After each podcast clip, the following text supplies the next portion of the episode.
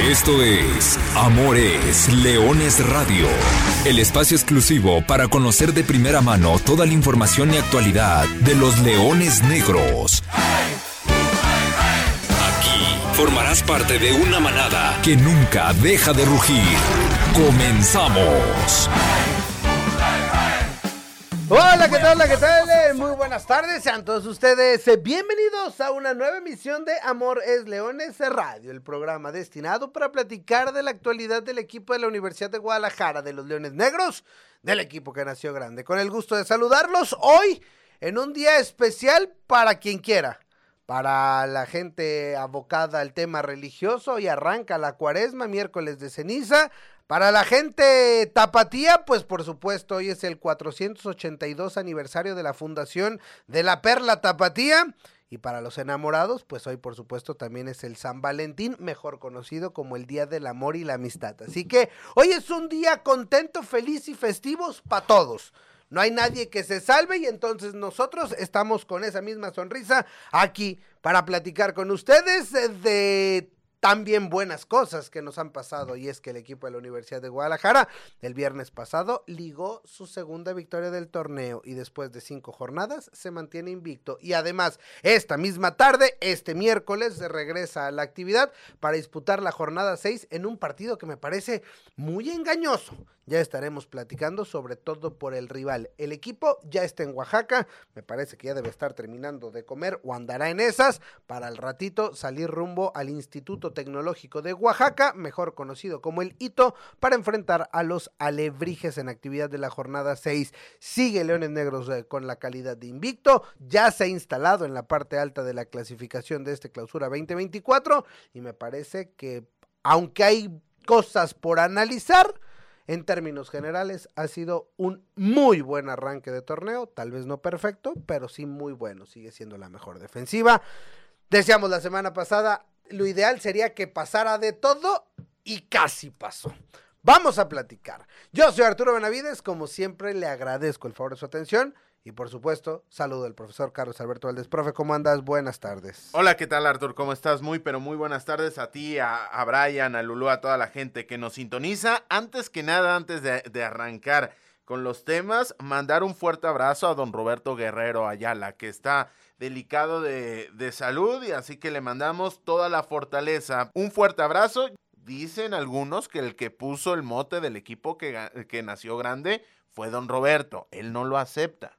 Y por si sí o por si no, es alguien que siempre ha estado ligado con esta institución. Así que mandarle un fuerte abrazo y mandarle todas las, las fuerzas, todos los ánimos a don Roberto Guerrero Ayala. A partir de ahí, y ya retomando la actividad, Leones Negros hiló su segunda victoria, ya lo decías, Leones Negros termina cerrando su segunda valla en batida de manera consecutiva y la tercera en cinco partidos, así que tenemos que platicar de lo bien que hizo Leones Negros, de lo que supo apro- aprovechar, de lo que supo potenciar y también hacer la previa rápidamente de ese partido contra Lebrijes de Oaxaca, porque este, este miércoles 14 de febrero arranca la actividad para Universidad de Guadalajara ya de la jornada 6, es decir, ya prácticamente llegando al Ecuador en un abrir y cerrar de ojos de este torneo. Tal estaremos platicando de la actividad de las categorías inferiores.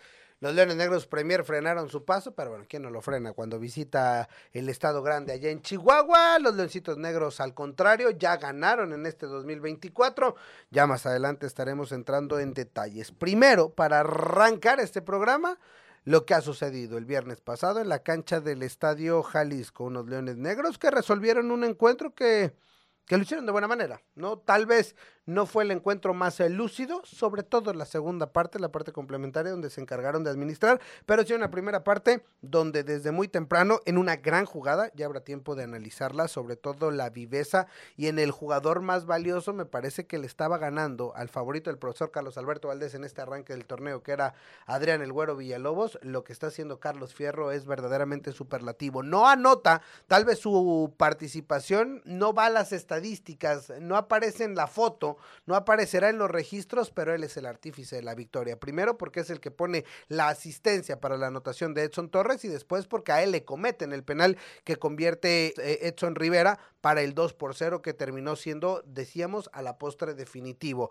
Un Cancún que extrañó al expulsado, extrañó al africano evidentemente, aceptado incluso por ellos, aceptado por todo mundo que vimos el partido, porque sufrieron justamente por esa zona donde Traoré es el que justamente aparece, y los Leones Negros resuelven un partido que repetimos, en la parte complementaria tal vez cayó en un bache, tal vez dejó de ser el más espectacular, pero que sí terminó con tres puntos en la bolsa. ¿Pudieron ser más goles? Sí, pero al finalmente son tres puntos valiosos que ya dejan a Leones Negros, ahora sí, con el balance de un arranque de torneo por demás positivo. Totalmente, y yo quisiera partir eh, el análisis de esa ausencia de Junior Moreira. ¿Por qué? Porque lo que hace para su entorno, ya no solamente para su rendimiento y sobre todo por quién fue sustituido, en este caso Francisco Uscanga, termina siendo la piedra neurálgica del análisis de un servidor. ¿Por qué? Porque un esquema tan líquido como el del Cancún termina teniendo dos vías, solamente dos vías, o puerta grande o enfermería.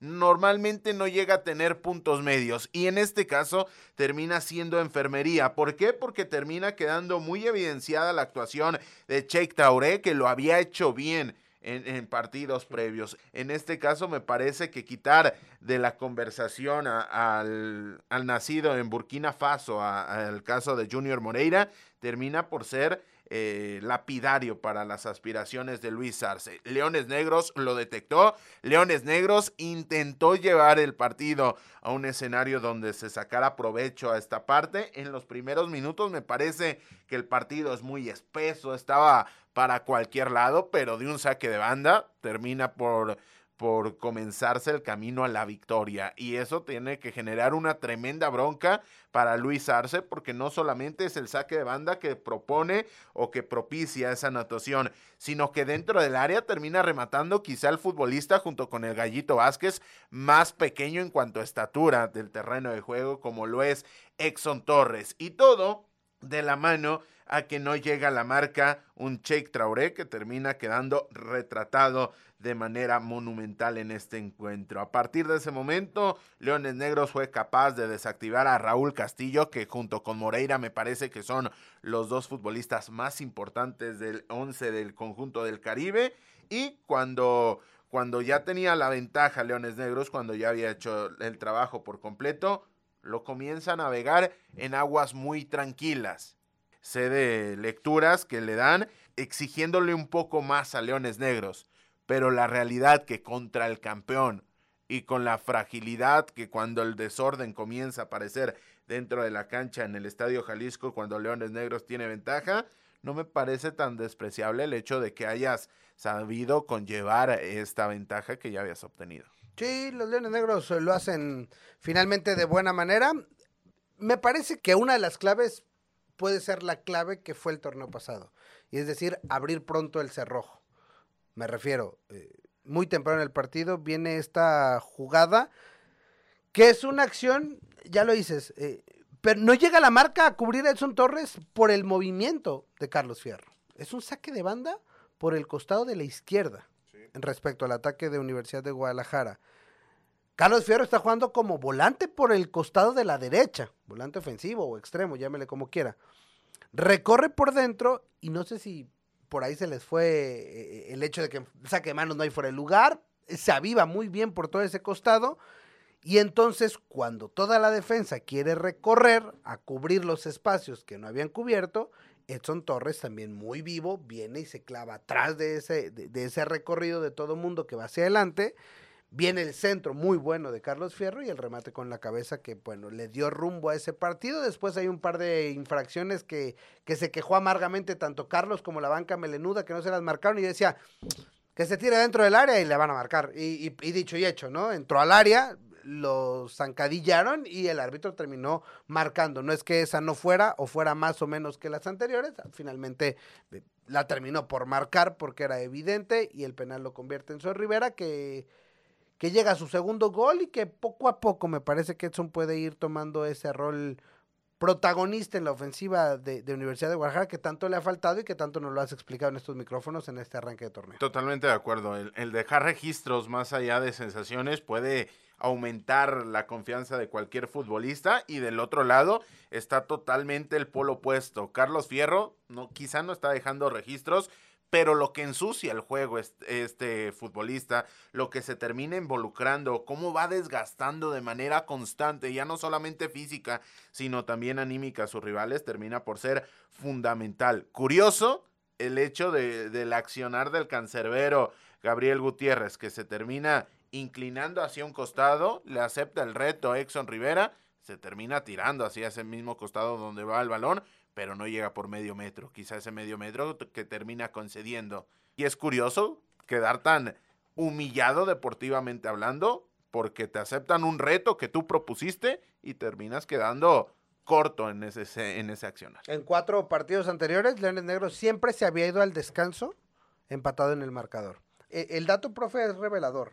Es el primer partido que Leones Negros se va al descanso con ventaja en el torneo. Y bueno, lo más importante, no solo es irte al descanso, sino saber administrarle. En una segunda parte donde le pasó poco, donde me parece que el Cancún tuvo sus 15 minutos, sí. tuvo sus dos, tres llegadas, un par de disparos bastante peligrosos, que tampoco pusieron del todo a trabajar a Salim Hernández, es decir, me parece que Salim fue mucho mayor, más participativo eh, eh, en partidos anteriores, pero bueno, se guarda otro cero y con esto Leones Negros firma una segunda victoria, lo mantiene como uno de los dos equipos invictos, el otro es el líder general, que a su vez es la mejor ofensiva, hablamos de Venados de Mérida, y el caso de la Universidad de Guadalajara, que hoy es tercer lugar general, que en caso de conseguir la victoria sería segundo general, ¿no? Después del empate del cuadro de Celaya, aunque con un partido más, hay que recordar, hay semanas de descanso y demás, podría ponerse como sublíder, pero bueno, el caso, más allá del tercer lugar, más allá del invicto, para mí la parte más llamativa, positiva de este arranque de torneo es que después de cinco partidos ha recibido dos goles. Menos de medio gol por partido, cosa que no es nada, nada despreciable. Eres la mejor defensiva del torneo y, y creo que me parece que eso es un poco el reflejo del trabajo que tal vez para la ofensiva no te gusta tanto, pero que defensivamente Leones Negro se ha convertido en la mejor de la liga de expansión y por mucho, por la experiencia, por el conocimiento, por los refuerzos y demás. Y más en un contexto de un partido en donde tenías enfrente a Polus Kanga, que sí, ya está venido a menos, ha bajado mucho el ritmo y por ende las prestaciones del mayor de los hermanos Suscanga, al Gallito Vázquez y repito, a Raúl Castillo, que eso es un medio campo quizá de, de clase alta en esta división. Y ahora, en lo que hemos venido diciendo del Flores Marchán, que quizás son perfiles repetitivos, termina por funcionar porque agarras muy bien a la marca y en duelos individuales terminas quedándote con la mayor cantidad de ellos. Y a partir de ahí se sustenta una defensiva que, que en la defensa del área me parece que, si no pletórica, en este partido estuvo con un notable muy, muy alto porque ¿cuántas jugadas le terminaron rematando a Salim Hernández dentro del área? Yo creo que ninguna. No, solamente el disparo de fuera del área en el arranque del segundo tiempo que pasa muy cerca, ¿no? que, ahí, que, ahí, fue cuando que, ah, caray, algo está pasando. Pero tuvieron esos 15 minutos el equipo de Cancún y después o lo controlaste o se les apagó el envión, llámale como quieras, pero no te hicieron daño. Bajo esa premisa, el hecho de los dos goles es muy destacado. El caso de que no te hayan hecho gol en más del 50% de los partidos, me parece que más allá de que estemos hablando de una muestra pequeña, porque solamente nos referimos a cinco jornadas, termina por ser fundamental para Universidad de Guadalajara, que así como hace 15 días yo llegué a estos micrófonos y dije, no me parece descabellado que pierdas en Mineros y contra el campeón. Hoy le ha dado por completo la la vuelta a eso, porque tú decías, tampoco es locura que se empaten los dos, pero tampoco es totalmente locura que se ganen los dos. Y finalmente, el tiempo te ha dado la razón en ese análisis. Son nueve puntos los que tiene Universidad de Guadalajara. Ahora, lo importante es lo que viene. Y este mismo miércoles, 7.05 de la noche, eh, desde Oaxaca, hay que visitar a los alebrijes. O sea, yo no entiendo quiénes son los alebrijes. Los alebrijes son los que se presentaron en el torneo perdiendo con el campeón. No, descansaron en jornada 1. Sí. Debutan en jornada 2 visitando a Cancún y les meten 3. Juegan en casa contra Cimarrones y empatan a 2. Van y dan la sorpresa y campanada que ya no sé qué tan campanada es después de ver este nuevo Atlante. Pero le ganan 2 por 1 a los Potros de Hierro en el Estadio Ciudad de los Deportes y vienen de ganarle 1 por 0 a los Correcaminos en su estadio. Es decir, perdieron el primero, empataron el segundo y ahora llegan con dos victorias de manera consecutiva. Unos, no sé si decir gitanos alebrijes, pero, pero ¿cómo los has visto, profesor? Me parece que, que es un equipo que número uno tienes que cuidarte los primeros minutos. Es fundamental porque la intensidad con la cual sale el conjunto de Oaxaca es fundamental para el desarrollo de sus partidos subsanando de buena manera esos primeros minutos, te terminas quitando ya gran parte de la cuota goleadora que de momento han tenido.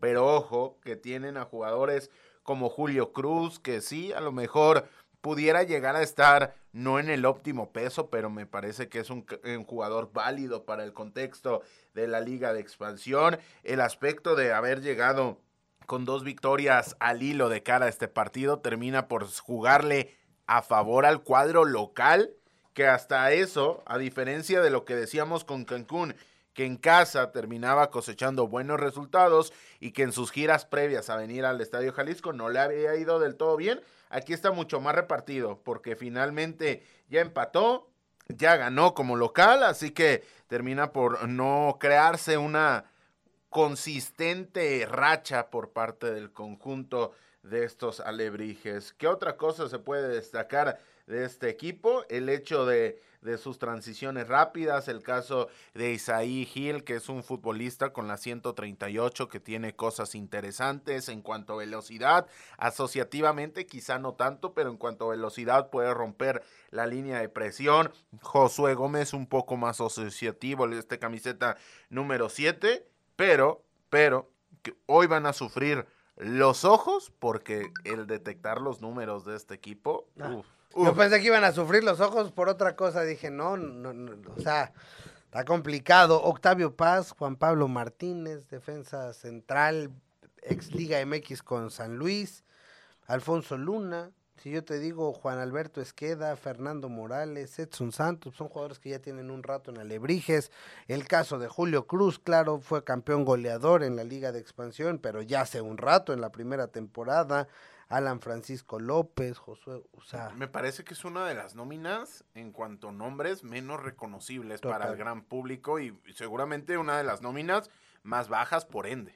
Pero bueno, ¿qué tan en riesgo está el invicto de los Leones Negros en el hito de Oaxaca. Con argumentos futbolísticos, realmente poco.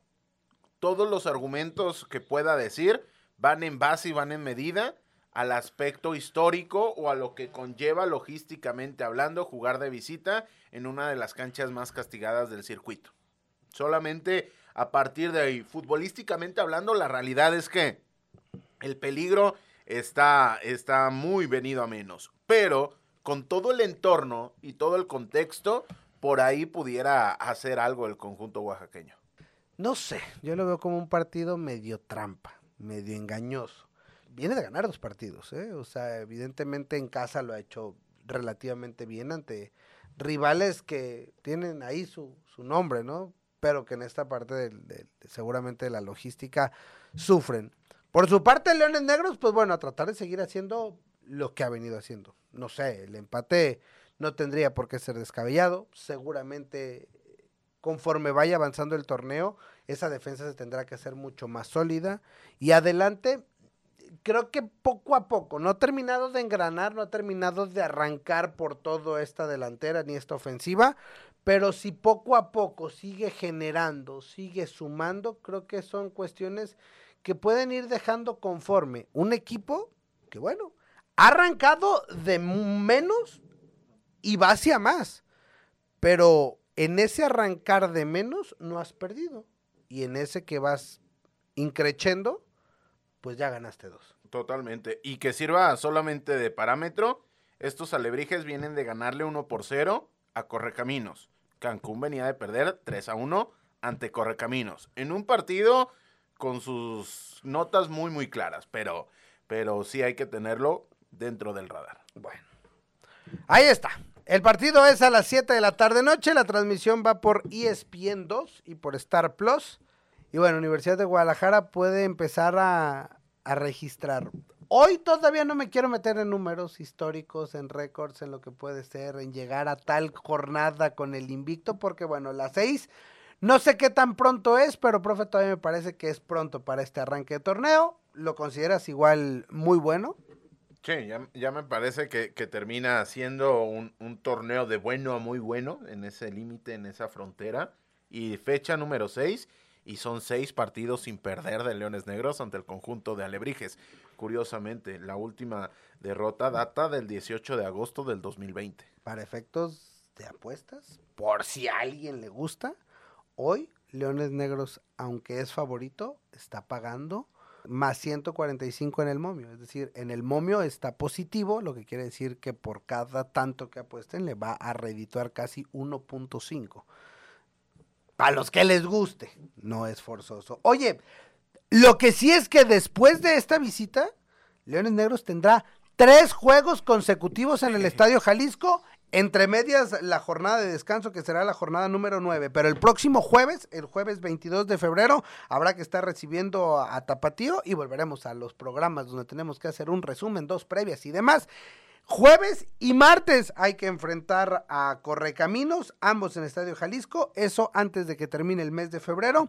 Vendrá la jornada de descanso y para el 14 de marzo, o sea, del 27 de febrero hasta el 14 de marzo, más de 17 días de espera, habrá que recibir a Celaya. Para después, dos salidas de manera consecutiva en espacio de cuatro días. Habrá tiempo. Lo que sí es que después de ahora tendrá Leones Negros un mes prácticamente jugando como local, tres juegos en el Estadio Jalisco, que seguramente le podrán dar rumbo a un torneo que está pintando bien, repito.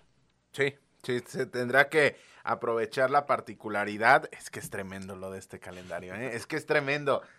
Entiendo, entiendo la complejidad que representa un calendario, lo entiendo. Quizá entiendo la amplitud que puede haber entre fecha y fecha, no la comparto pero la entiendo. Si te toca abrir una jornada y después te toca cerrarla en aras de jugar un domingo, es evidente que puede haber 10, 12 días, inclusive un poquito más de diferencia entre un partido y otro. Repito, no lo comparto. Entiendo que hay un, hay un cupo vacante por los difuntos alacranes de Durango y que esto va a suponer el que no sea un calendario perfecto. Y entiendo que dentro de cualquier calendario puedas jugar dos partidos de manera consecutiva de visita y dos partidos de manera consecutiva como local. Pero es que Leones Negros ya jugó dos consecutivos de visita, va a jugar tres consecutivos de local y va a volver a jugar. Entonces ahí, aquí ya tenemos una muestra de siete partidos que no están acomodados de manera natural como, como ha quedado sustentado hace más de 150 años. Eres muy quisquilloso. Si en la Liga MX hoy se juega la jornada 9 y el fin de semana la 7, pides mucho pidiendo que en la expansión le den atención a que se juegue como Dios manda, local visita, local visita. Bien decías, fueron dos visitas seguidas, vendrán tres localías y después dos visitas. Sí, eventualmente pueden haber puesto local, visita, local, visita, local, visita y no había ningún problema, pero... Mira, nosotros no hacemos los calendarios, evidentemente. Nos encargamos de criticar y los criticamos hoy porque la próxima semana tendremos muchísimas otras cosas de qué hablar, sobre todo de los dos partidos que vendrán en el Estadio Jalisco. Así que bueno. Vamos a platicar ahora de las fuerzas básicas de la Universidad de Guadalajara, la cantera melenuda, que sigue en actividad. Se llevó a cabo la jornada número 22 de la Liga Premier. Y los Leones Negros, los Leones Negros fueron de visita a Chihuahua. Brian Márquez, cuéntanos cómo le fue a los Leones Negros Premier allá en el Estado Grande. Una visita sumamente importante para el equipo de Universidad de Guadalajara, quien venía con esta racha invicta de partidos, solamente una derrota en Liga Premier ante Club Calor. Bueno, Enfrentó al primer lugar de la tabla general al líder de Serie A, Chihuahua Fútbol Club, quien viene con un paso perfecto, sumando 57 puntos en su totalidad. Cuando pensábamos que nos íbamos a ir al primer tiempo, al descanso, en paridad a ceros, Edson García se hace presente en el marcador con una anotación y un disparo desde afuera del área. Posteriormente, al segundo tiempo, en la parte complementaria, Jared Torres al 74 puso el 2 por 0 para así definir una, una victoria más por parte del conjunto chihuahuense. Sí, sí, sí, bien lo dices, Brian. Una visita, la más difícil de este circuito, sin lugar a dudas.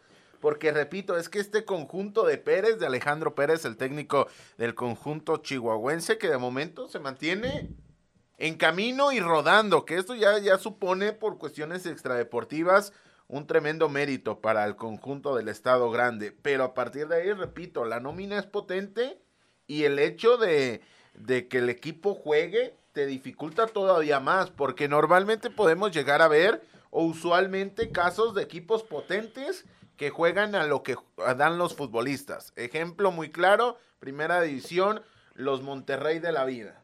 Un estilo poco desarrollado, soportado, sustentado por grandes individualidades, pero es que este equipo de Alejandro Pérez tiene esas grandes individualidades, pero además colectivamente juega, así que terminó eh, provocando esta derrota para el conjunto de Aguisol Sánchez, que de esta manera se queda con 38 puntos, pero atención, porque este fin de semana enfrenta a Gavilanes de Matamoros.